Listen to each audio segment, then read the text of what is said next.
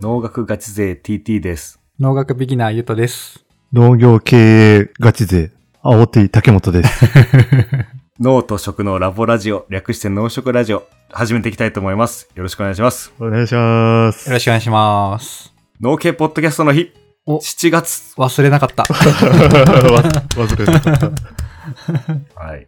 ということで、今日はゲストをお呼びしております。はい。自己紹介よろしくお願いします。お願いします。はい。どうも、毎度さん。おー。石川県の変な米農家、青い T シャツ、竹本です。青い T シャツの24時という番組配信してます。よろしくお願いします。お願いしまよす。ろしくおい願いします。いや、特に最近よく聞いてます。ああ、あざっ す。毎度さん。そして、さっきも掘ったんですけど、うん僕は今日青い T シャツを着てきま した。ドレスコード。気合十分。ドレスコード。 一応、紺着てましたね。 僕 ブルー 系。竹本さん、ちなみに、青い T シャツは何枚持ってるんですか僕はおー5枚ぐらいを今、ローテーションしてる感じだね。えーなるほどなるほうどん。着ない場面と着る場面はどう使い分けてるん ですかそんな厳密。着ない場面は、あの、プライベートな時間って感じだね。 あ、あなるほど、なるほど。えうんー。なんで、東京とかで見かけたけど、青い T シャツ着てないって時は、あ、これは声かけちゃダメなパターンだな っ て。営業できてるんじゃない ぞ。いや、そうそう。あなるあほどの、竹本さん、あの、ライフルホームズでしたっけうんああの、CM にうん。ね、出られてた時に、その子供を送る、送り出すですね、学校に送り出すシーンがあって、うんその時に確か T シャツ着られてたんですけどう、ん。そう、仕事中は着てるんだろうなとは思ってて、うんうん。これは仕事の合間なのか、部屋着なの か、私服なのか、どの扱いなんだろうっていうなるほどちょっと気になりました。部屋着は基本青 T じゃないね、実は。 えー。あ、なるほど、なうるほど。ん。じゃあ、あれユニフォームだったんですね。そうそうそう。これはユニフォームで。ユニフォーム。はいはいはいはい、はい。農業経営ガチ勢のはい。竹本さんとちょっとお話ししていきたいんですけど、はいうん。今日はちょっと食べ物の値段うんうん。みたいなところ価格。を深掘りしていきたいなと思ってるんですが、はいはいはい。うん。はい。ちょっとお二人に質問なんですが。お二人うん まず、ゆうとくん。 はい。やす野菜や米を買うときにうん。値段を重視しますかあー、値段を重視しますか値段を重視し、でも、あ、米は買ったことほぼない、ふるさと納税のやつ。あーなるほどね いいただ、いただいている。はいはいはいはい、はい。野菜はでも、いや、そうだね。行きつけのスーパーで食べたい野菜を買う。で、うんその中でトマトがたくさんあったら、まあ、一番推してそうなのを買っちゃってるかな。そうだよね、うんトマト食べるガチ勢だあ、もんそうそうそう、またトあマあ、ト出そうしだよてね。 る。トマト食べるガチで。バイキングでトマトタトマトピラミッドを作る男だね、そうっすね。大学時代も学食でもう毎日ミニトマトやトマトも本当ミニトマトで言うともう10個以上毎日食べてましたね。へえ。ランチで。 そそんな属性あったね。そうか。じゃあ野菜については食べたいものをうん選んでいるといううん。感じだね。うん、そうね。そうっすね。じゃあ農家の竹本さんはいかがでしょうか、うん。僕はね、家庭菜園とか、おはう。い近所の物々交換があるんで、うん。ああ、なるほど。買う、買うは買うけど、買うよりももらうやつの方が多いかもっていう感じだね。うんあーなるほどですねうん。田舎ならこでうはスーの。パーで選ぶというよりは、ううんうん。んゲットしたものをどうしようかとか。そうそうそうそうん。なるほどですね。まあ、僕はちなみによく言いがちな安く買いたいってう。いううんうん。人で、まあ特に解説もないような単純な理由なんですけど。はい。まあただ、多分竹本さんの側は高く売りたいっていう。 ああそうやねまあ農家さんはね。そうで農しょうし家さんはそりゃそうだ。あと、高く買いたいっていう人もいるかなと思ってて、高く買いたい。高いってことは高品質かなっていう、うんうん。ブランド志向的な人もまあ中にはいるのかなうとんうん。思ってて、まあちょっとその辺もあって、うんうん。今日は、その辺が、その辺もあってっていうか、ちょっとその辺のふ不思議だなとか、面白そうだなと思って、うんうん。ちょっと値段の決まり方を扱いたいなと思って。なるほどなるほまああとど。他にもね、6月1日から肥料の値段が上がりましたよとか、うんうん。うんねへえ。いろんなものが値上げされていくと今後、うん。今日も、昨日かな昨日のニュースで、うんカレーのルーが値上げするっていうのも出てて、うん。えうんなんかこう、食卓に圧迫するっていう面もあるし、うん。なんかね、農家さんの方とか、食品メーカーなんかも、うん。原材料が上がって大変だなっていうところもあるんうん。ですけど、ー、うん。まあそしたらスーパーで、あの、値段に跳ね返ってくるわけで、うんなんかその時に高いから嫌だなとか、うん。なんかただ単に思いたくないなっていうう、ん。もうなんか、食リテラシーをあ僕が上げたいなっていうおおーいいね、いいね。ありますうね。ん。で、多分、あの、僕らが多分一番素人で、うん。で、農家さんしか知らない理屈もあるだろうし、うん。うん。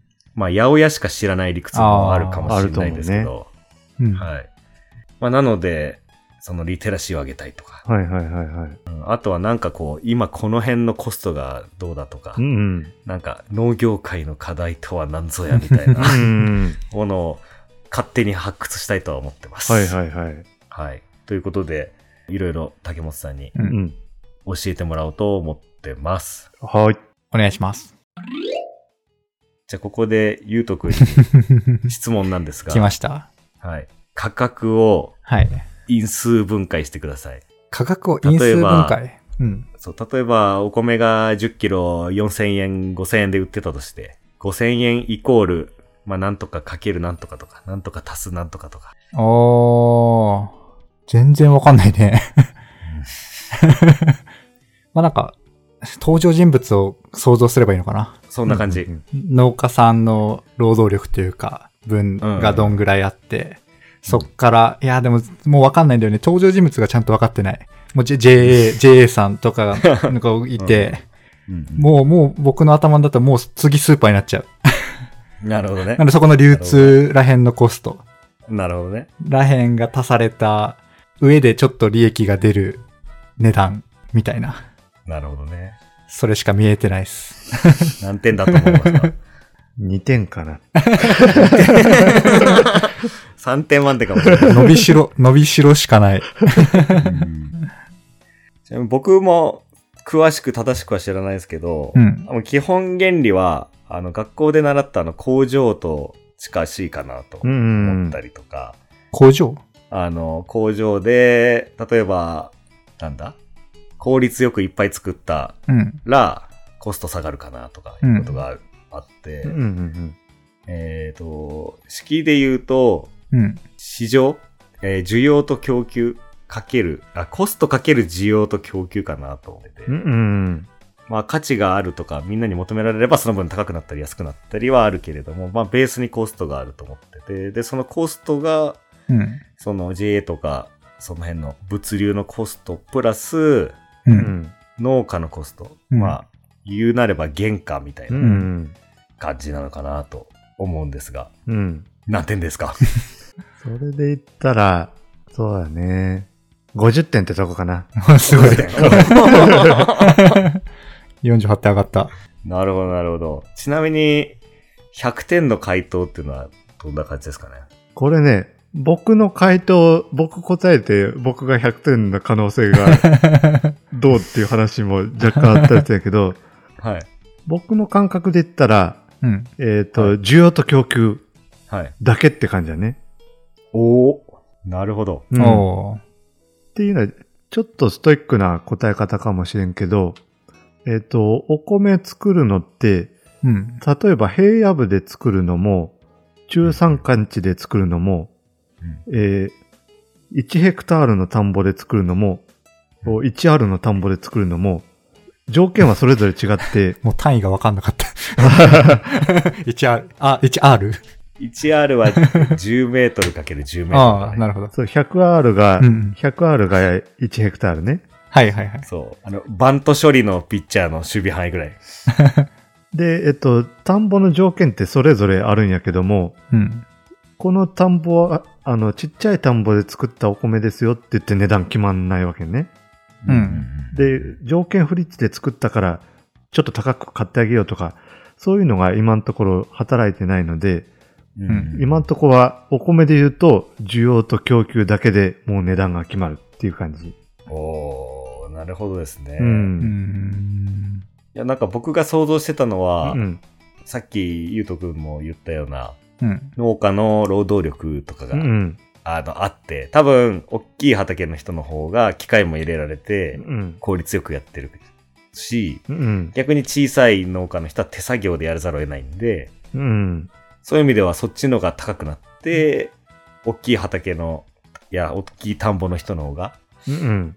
安くなるって思ってたんですけど、うんお米については、もう完全に需要と供給っていうことなんですね。そうそうそうそその辺うがん利、利益率というか、そその辺に関わってくるって感じう。そうやなのかね。な。うん。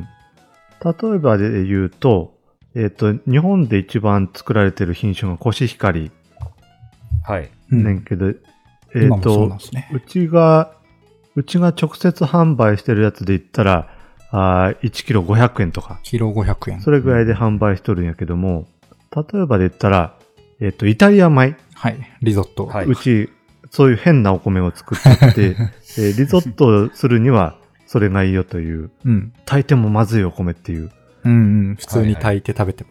そうそうそう。そういうお米で言ったら、イタリア米で言ったら、うちから直接買ったら、キロ1500円するっていう。高い。うん3倍。さっきの3倍。そうそうそう。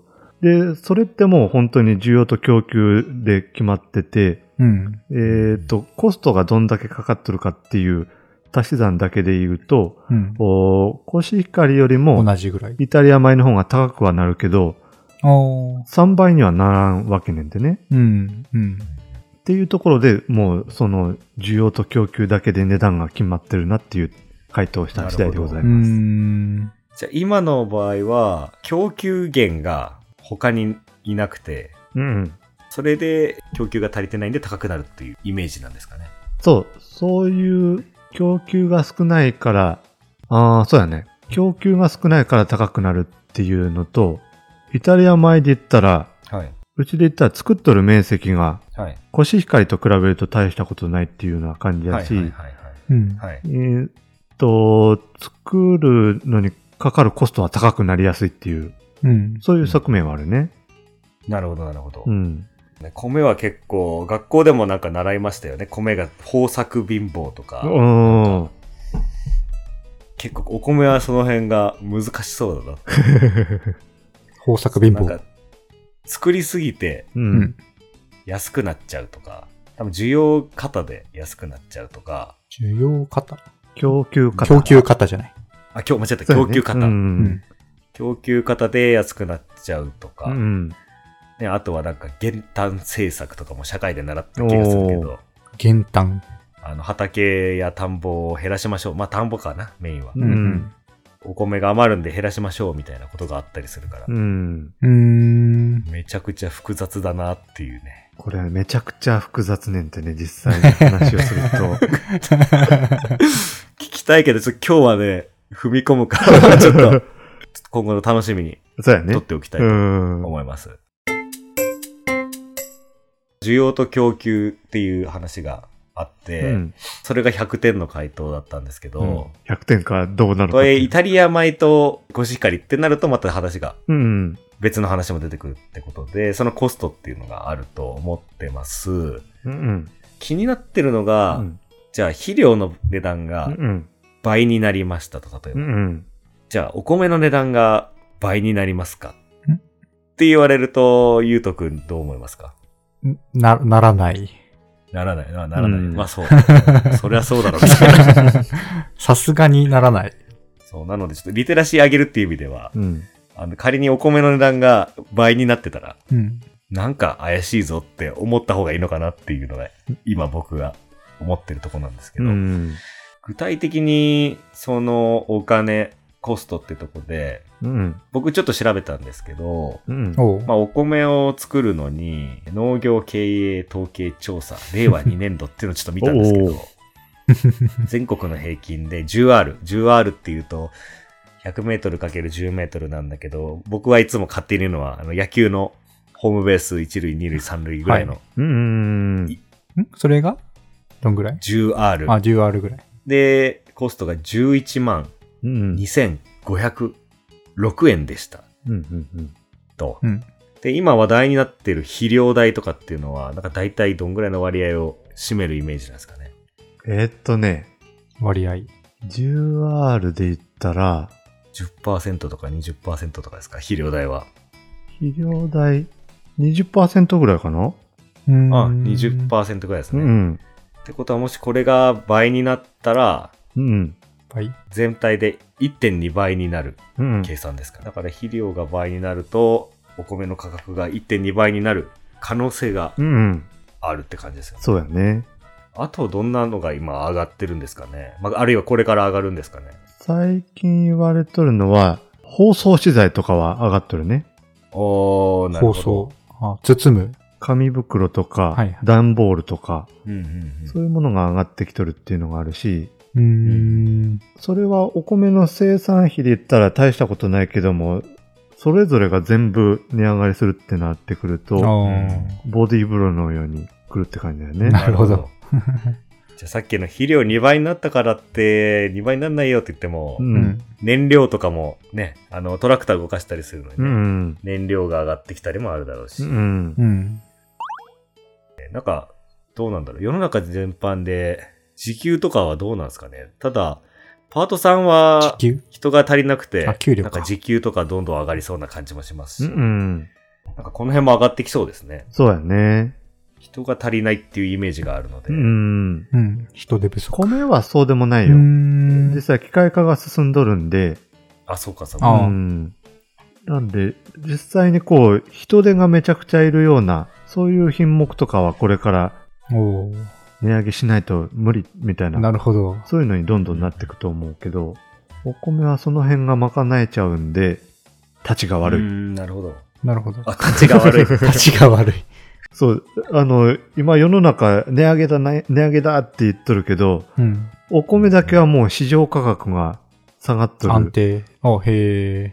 そうそうそう。なるほどなこれが供給過多と需要減うん。あのダブルパンチで、米食べる人が減ってる的な。そうそうそうそう。おー食。の欧米化ってやつですそうね。やなねる。ほど。すいません、今日パスタ食べてしまいまし 帰国民名 とかつって。一組目。た。ご飯は毎日食べてますけどね。はい、朝とか。はい。ちなみに今その野球の内野ぐらいの大きさ で、ダイヤモンド。うん。ダイヤモンドぐらいで、まあ11万円ぐらいだったんですが、うん。 10 10R で取れるお米の量っていうのは、どれぐらいなんですかコシヒカリで言ったら500キロぐらいやね。 500キロぐらいです。キロう。ん。。もう、わかんないわ。なので、500キロのお米を作るために、うん。まあ、約10万円かかるといううんうん。計算になりますね。うん。うん。ざっくりね。ざっくり。そうすると、1キロのお米を作るのに、割る500。結構ね、喋りながら計算するのも難しいですよ 10, 10万割る500。 10万割る500か。桁がわかんない。 200円ぐらい200円やね。 200円ぐらいか。うんはいはいはい。だからそう考えると10キロ2000円ぐらいになりますよと。うん。原価的な。そう。それがこうお米の原価ううん。う。ん。みたいな、その需要と供給が多分ちょうど平均が取れた時のお米の原価がそれぐらいなのか。まあ、ちょっとそれより安いかもしれないですけど。うん。っていう理解なんですが、さすがに10キロ2000円のお米がスーパーで売ってたらう、ん。もう、さっき最初に安いの買いたいって言った TT は、あの、大喜びなんですけど、そんなことは実際にはないわけう。で、うんん。実際に10キロはスーパーでよく売ってるのは、5000とか4000円とか、 4000円ぐらいかな。ううんうん。ん。なので倍ぐらいになってるんですようね。ん。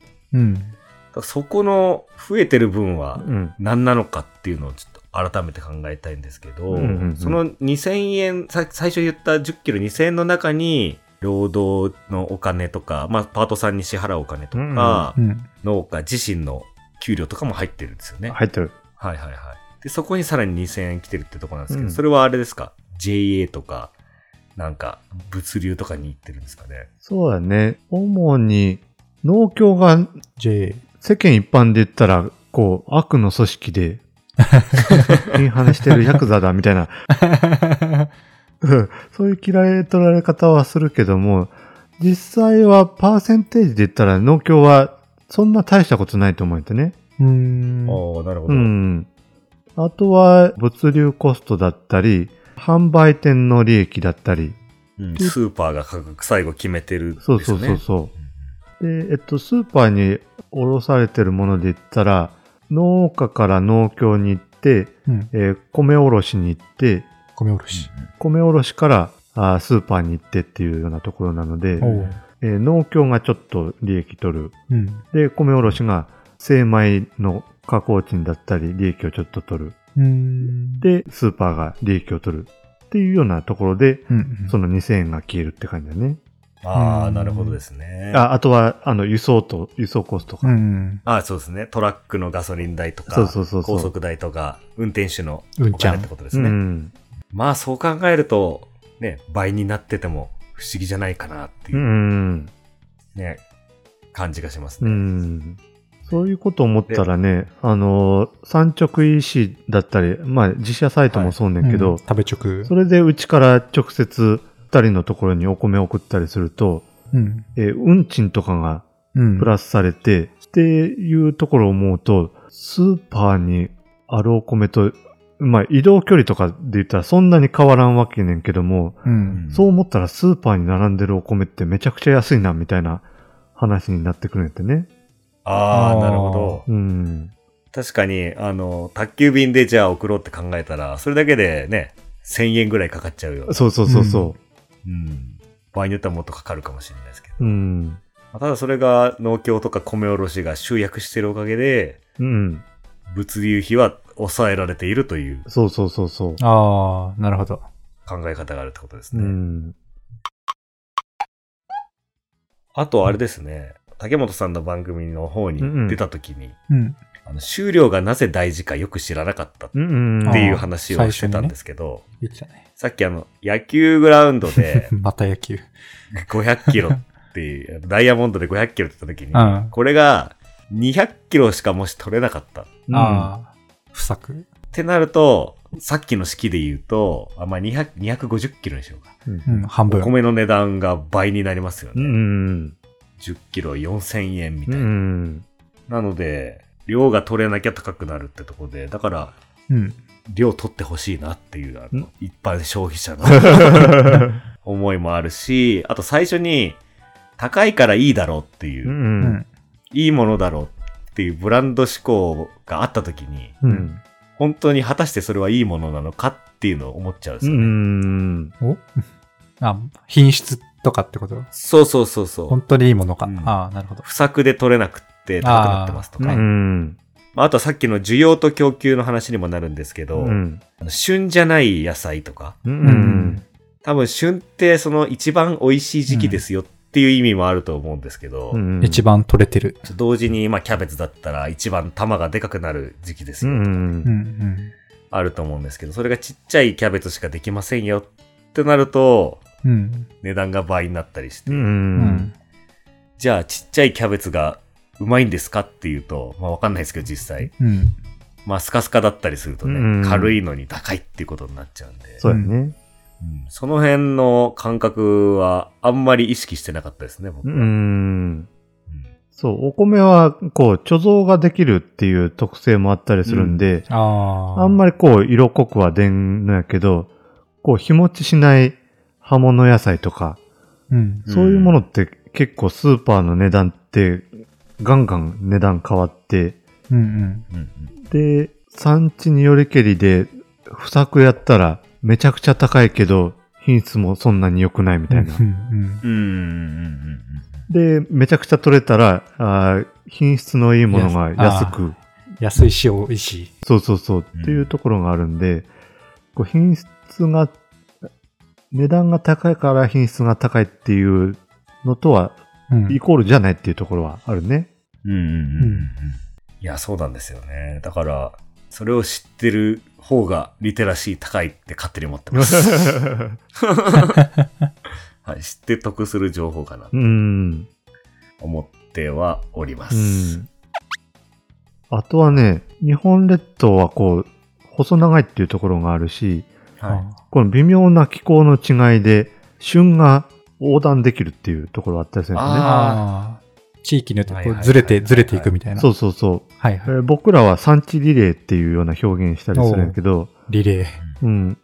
なんで、でかい産地が近くにおったりすると、うん。バトルしてしまうけど、ああ。適度に離れていくと、はい。九州がダーンと取れるとき、そして、えー近畿地方がガンと取れるとき、はい。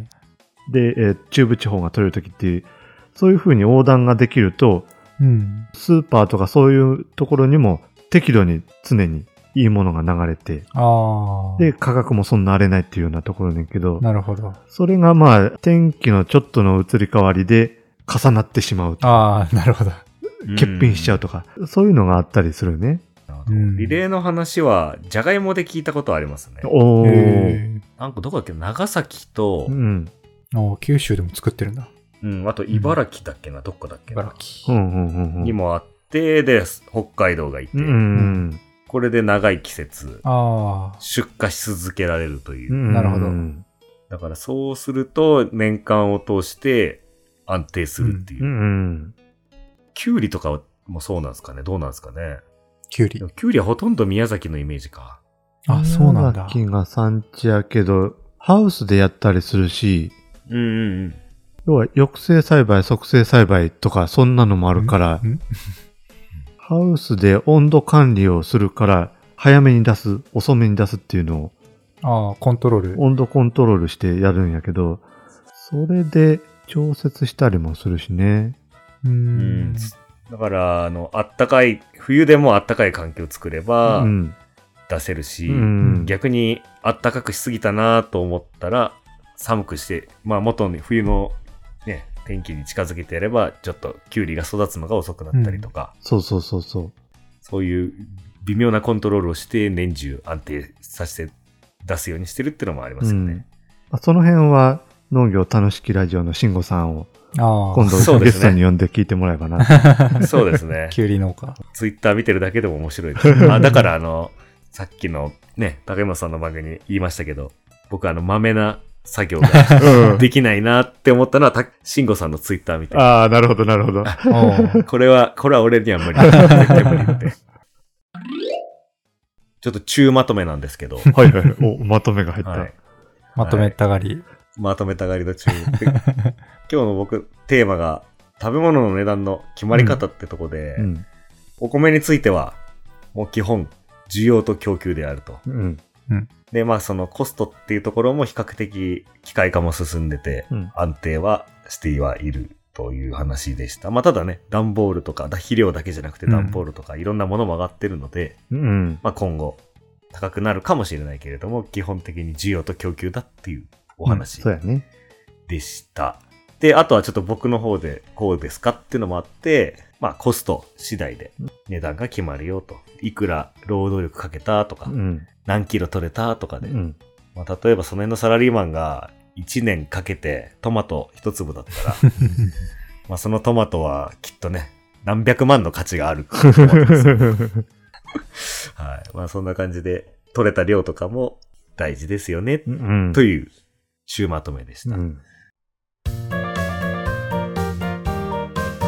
ってことでなんか僕の中で結構、基本的なスーパーに届くまでっていうのは非常にうん。しっくりきたんですけど、うんあの、もし答えられればいいっていいんですけれども、うんうん産直 EC とかの場合って、うん多分個々人で、食べ直ポケマルとかね。個々人で決定できると思うんうですよ。ん。うん。値段を決められる。うん、そうそう。スーパーとかだったら多分そういうある程度式とか何パーセント取るとかううんん。いうのが決まってって自動的に決まってくる部分もあると思うんですけど、うん。この辺はまずあの、どういう思想で決めていくのかなっていうのがうん。うん。気になるんですが、どうなんでしょうかこれもね、結局は、需要と供給。結局は需要と供給っていうことにまとめられてしまうんやけど、価格決定権。うんは。い。決定権はこっちにあるんで、うん。こう生産費とかをこう積み上げてって、で、うちの利益も乗っけて、これぐらいで売りたいなっていう当たりをつけるわけね。う。うんで、食べ直を見ながら、他の人らがはい。どんな値段をつけてるかっていうのを見ながら、でえっ、と、それよりもちょっと安くとか、そんなのやったら安売り合戦とかになっていくんで、うん自分のこう、当たりをつけたところが、他のみんなと比べてどうかっていうことを見ながら、うん。値段を合わせたり、いや、うちの本がちょっと箔ついてるから、ちょっと高くしても売れるんじゃないかとか、うん。んそういうような値段の付け方をするっていう感じだね。なるほどですね。今、紹介し忘れてたんですけど、竹本さんも、いろいろ産直 EC もやられてて、ういん。やあれですかね。うん。あ、楽天市場でもちょっと見かけたんですそうなんだ楽天市場にも、アマゾンにも出品してるあね。、へえ。はいはい。ちなみに、その、いわゆる JA に出荷するのと直売するのは、うん。比率は何対何ぐらいなんですかうちはね、実は圧倒的に農協出荷少ない。あ、おーそうなんですね。農協出荷少ない税なんですよ。少ないうぜ。ーんなるほどなるほど。うち農少ない協税出荷どうかな ?3% ぐらいやね。おお。産直、直売ガチ勢ですね。直売ガチ税。ちなみに他に、その EC 以外には、レストランに卸したりとあか、ーそう。お店レストランに直接おろしたり、 うん。えー、お米屋さん、米国店に直接おろすあー。なるほどパターンもあるし、はい。はいはいはい。えーあとはお弁当屋さんに直接おろーすはい。あと旅館もありましたよね。旅館もあるね。なるほどなるほあー。ど。へえ。じゃあいろんな場面、いろんなパターンの価格設定がありますね。いろんな、そうそうそう、うんそれぞれあるんですそうね。さそう、さっき産直 EC だったら、いろんな他の出品者のうん値段も見てっていうことでしたけど、うん。だからそっちの今度は場合は、もっと大きな契約になると思うんで、うんうん。いろいろ買う人と相談しながらとか、うん負けてよとか、あるいは今年は負けられないとうん。か、うん、そういうやりとりもあったりするんですか そういう、そうやね、交渉の末って感じだよね。うーん。なるほどな。いやそういう方がいるんだっていうのはあんまり知らなかったですうね、ん。なんかどちらかというとちょっと僕のイメージが古いかもしれないですけれども、農協に下ろさないと、こう、いじめられるんじゃ ないか。 ほぼほぼそこにっていう感じ。うん。都市伝説ですか、これは。いや、でも、世の中見たら農協出荷の人の方が圧倒的に多くって、うーん。どれぐらいかな ?7 割とかうんぐらいは農協出荷。うー。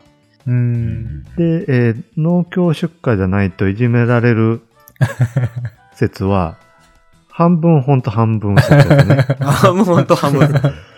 半分本当で言うと、おうこうチクチク言われるわけね。はいあはいうん。こう、みんなでお米集めることで、こう、スケールメリットであ。うん。農協も商談がしやすくなるのに、みたいなことをうん 言われるっていうところは言われるけど、けどそれ以上は言われんからね。 ううんん、なるほ。ど。なんか会社の労働組合入る入らないに近い感覚だなって思いました。ああ、わなかんるほないど。 そんな世界があるよね。うんいや、なんで俺組合費払ってて、あなた払ってなくて、あの、ベースアップのえ恩恵を受けてるんあーだ。そういうこあとあ。入ってなくても一律アップだ から。うんうんう んうん。うで、あなたが入れば組合費もっと安くなるかもしれないのに、ーんそういうのあるそれかもにしれない、似た構図を感じました。ええ。で、えっと、なるほど農ですね協出荷の場合は、はい。農協がもう値段決めるげんってね。うんあコシヒカリやったら1票いくらよと。ううんん。というような、そういう線引きしちゃうんで、一票で俵あ。だ。たわら。そうそうそ30キロぐらいですかう。60キロやね。ああ。 ?60 キロ。一票。 60キロの袋に入れて出荷することないからもう、古い消臭感っていうだけの話ねんけう どん。ああ、なるほど。うん。で、農協さんは、米の流通市場の値段とかを、こう、じろじろ見ながら、おう。じろじろ。値段設定をして、うん、で、周りの流通業者の人が、農協が、例えば農協が1票1万円って設定したら、うんじゃあうちは500円プラスで集めるよって言って、こちょこちょっと農家のところに行って、500円高いから売ってよみたいな、そういうような世界がちょろちょろっとあったりするって感じだね。ああ、なるほど。それで、あの、販路開拓の方ばっか考えてましたけど、うん。逆にそうやって買わせてくれっていうそうそうそう。人もいるってことですね。おるね。うーん。ちなみに、農協がお金を決めちゃうってことだったんですけど、うんうん。フルーツとかは、あの、上級品とか、特 A とうかんああるじゃないですか、うんで。そういうものがもちろん高いんですけど、うあ。んいいやつ。お米の世界には、そのなんか鑑定員がこう、米を手で掴んで、うんうん。これは A 級品ですとか、こういう世界はあるんですかあるある。企画ってやつだね。おう。はいはいはい。お米で言ったら、えっと、1等、2等、3等。ほうほうほう。うん規格外っていう、そういう規格があって、粒の張りだったりとか、うん。うんあとは虫食いがあるかないかとか、そんなやつで等級が決まるっていう感じだうね。んもちろんお米の張りっていうのは大抵いないお米ですよね。そうそうそうそうんだからその職人みたいな人はそれがわかるってことですね。 う。わかるね。うーん。けど、これってなんか、いわゆる食べて美味しいかどうかのジャッジっていうよりも、うん。流通の側面の方が大きくて、おほ流通。僕らで言う精米ぶどまりっていう表現するんだってう。ね。あーはいはいはい。精米ぶどまり。うん。あの、粒の張りが少ないと、こう、精米した時に、精米になる率が低くなるんだってね。パキって割れちゃったりするとかあー割れちゃったり、そういうことですかえーえっと、皮が厚かったりするから、削る部分が多かったりしてっていうので、あで、精米ぶどまりが悪くなっちゃうからって言って、2等になる。2等になったら、なるほど。ん1万円じゃなくて9000円になっちゃうっていうようなあ。感じだから、白米で流通するときに同じぐらいの値段になるようにというような。うん。うんああ、なるほどです。ね。うんなるほど。茶碗一杯が同じになるように。そうそうそうそう。ほう。そうなると、同じ値段で美味しいものを買った方がお得だなって感じがしました。うーん。結局、お茶碗一杯でうん。同じ値段になるように調整されていると。まあ、少なくとも JA うん。のルートだと。そうそうそうそう。そう、それだったらね、どうせ同じ値段になるんだから、美味しいものを買った方がうん。いいのかなって。まあ、それ選べんのかがわかんないっうん。て思いましたね。 そうだね。ただ、品種で決まってる部分もあるってことですね。ああ。品種で決まってる部分コシヒカリだはから結構た、結構多いね。お米の 場合は。うんなんで、お米は、こう、美味しさとか、そういうバロメーターっていうのが、検査規格の中ではないっていう感じ。おううーへえ。ん。なんとも意外なうん。うまいもんが高いとばかり、ね考えてましたけうど、ん。でも、それってなんか、お米だけじゃなくて、牛の世界とかもそうで、へえ。英語とか、英語ランクとかっていうのも、ああ、はい。結局、うまさのランクじゃなくって、確か肉になる部分のぶどまりの話ねんてうね。ーん。うんどっちが A やったか5やったかどっちかがうんうん。そのぶどまりの話やったっていう話やし。うんうんなるほど。なんかクロップスで似たような話を聞いた気がしますあそう、へーあまあ僕もそこで学んだっていう話だ けど。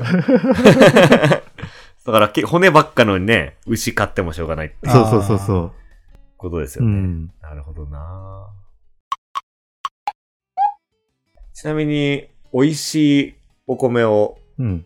買おうと思ったらどうやって買ったらいいんでしょうかそうだね。ポイントで言ったら、精米してからの日が浅いのがいいなっていうお感じだね。うなるほど。おー精米してからお米って酸化が進んでう、んで、味がどんどん落ちてくっていうようなところなので、うん。なるほど。スーパーとかでもこう、よく品が流れてるスーパーなんかで言ったら、うん。精米からの日が浅いものがうん常に置いてあったりするんやけど、うーん。流れがこう、早くないようなスーパーやったら、買うタイミングで精米からもう20日ぐらい経っててっていうようなううーん。ところなんで、なんかおすすめとしては、精米日から1ヶ月ぐらいの間に食べきるっていうのがおすすめな感じやし、うーん。なるほど。うん。いや、めっちゃ感動したんですけど、最 近。あの、初めて産直 EC で米買ったんですあよ。おー。おうで、すいません、無洗米を買ったんですけど、うんうんうん無洗米。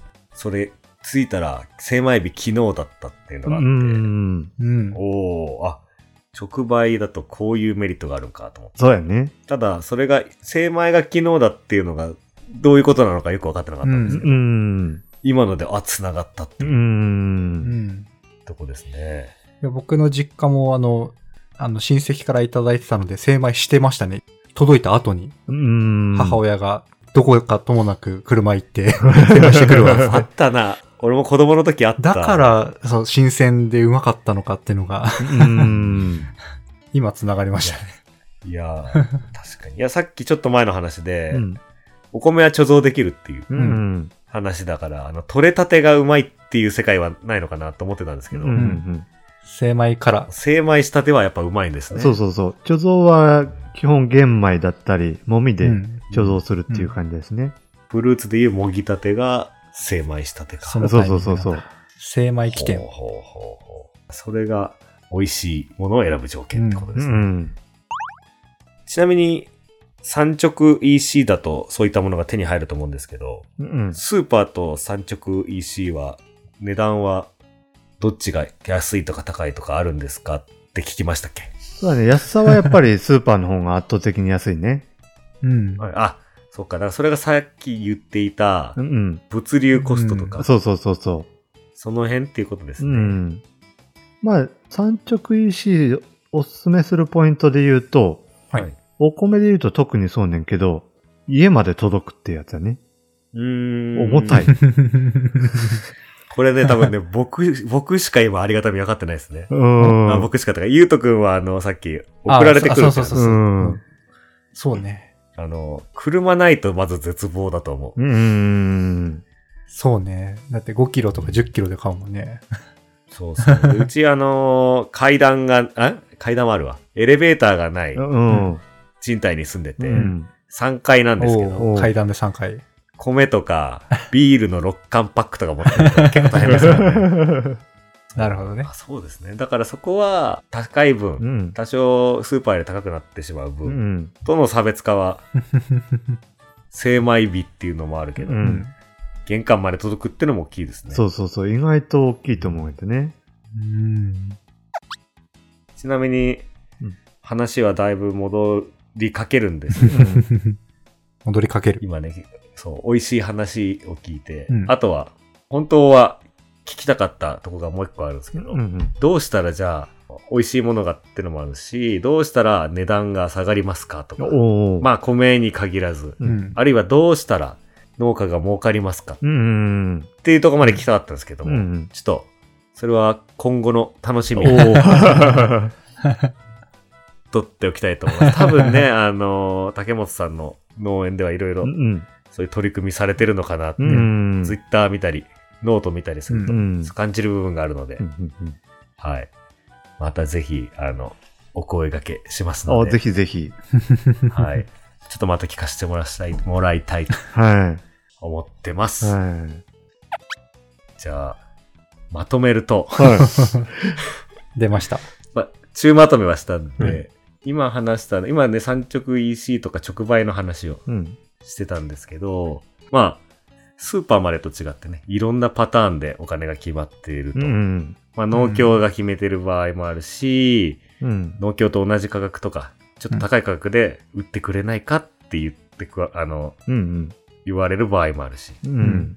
まあ、あとは自分で値段を決定して直売すると、うん産直 EC で直売するといううん。パターンもあうると。ん。で、さらに産直 EC のいいところね、いろいろ、研ぎ立てが届くとか、うんあ研ぎ立て精米したて。うん精米したけど、研ぎ立てはやばい。っ炊く直 前、炊く直前。ていう情報まで教えていただけました。はい。どうですかゆうとくん、食リテラシー上がりました。爆上がりしましたね。うん。いや、もう爆上がりました、僕も。そうそう。あとはその、毎日食べる米が、のね、うん。いろいろ複雑な部分も聞いてみたいっていうのもあるけどうね。ん。はい。それはまた、今度ということで。はい。はい。じゃあ、締めに参るんですけれども。はい。まあ、もうほぼ締めたん です そうだよね。な、また閉めるんだと思って。はい、逆に、そうだ、僕らすごく勉強になったんですけれども。竹本さん、何か感想とかありますかそうだね。実際に、えっと、値段の決め方とかっていうのは、なんか体系立てて、なんか教科書を見て、こういう値段の付け方しようとか、そういうわけじゃなく、はい。うん、表現悪く言っちゃったら、場当たり的というか、うん。うんその場その場でっていうようなところがあるんで、 うん。こう今回話した中で、自分の中でも、あ、そういえばこうやって決めたな、みたいなのを、ちょっと復習できたなっていう感じなんで、振り返りに。なんで、あの、これから出品しようとか、そういう人らの参考に少しでもなったらいいなと思いました。うんうんうんありがとうございました。うんありがとうございます。はい。じゃあ何か竹本さんお知らせとかはい、ありますか、そうだね。宣伝とか番組のことでもいいあであすし、お米のことでも大丈夫です。そうだね。青い T シャツ24時っていうポッドキャスト番組をやってますので、それ聞いていただきたいのと、あと僕、パーソナリティではい。ほとんど出てはないんですけど、えーアグリミュージックレディオってあいうーはい。農業かける音楽っていう、うん。そういう番組を Spotify 限定配信でやってるので、えーぜひ聞いていただければなと。これまだこう、シーズン1、2と、2シーズンやってるので、うーん。いろんな豪華ゲストが出演してますので、うんえー、ぜひ聞いてみてください。はい。はい。割とよく、かなり聞いてます。はい。今度なんとかまたね、聞いてみます面白いゲストが出るといそううそうそうそう。噂を、ね、本日キャッチしました。うん、へーシーズン2最終回が今度配信なの で、うーん。じゃあ皆さんも青い T シャツ24時と、アグリミュージックレディオの方、よろしくお願いしまお願いすし。ます。お願いします。はい。それでは、改めまして、農業経営ガチ勢、竹本農場の竹本さんをゲストにお呼びして、食べ物の値段の決まり方についてお話ししてきました。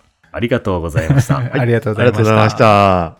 皆さんさようならさ。よなら。さよなら。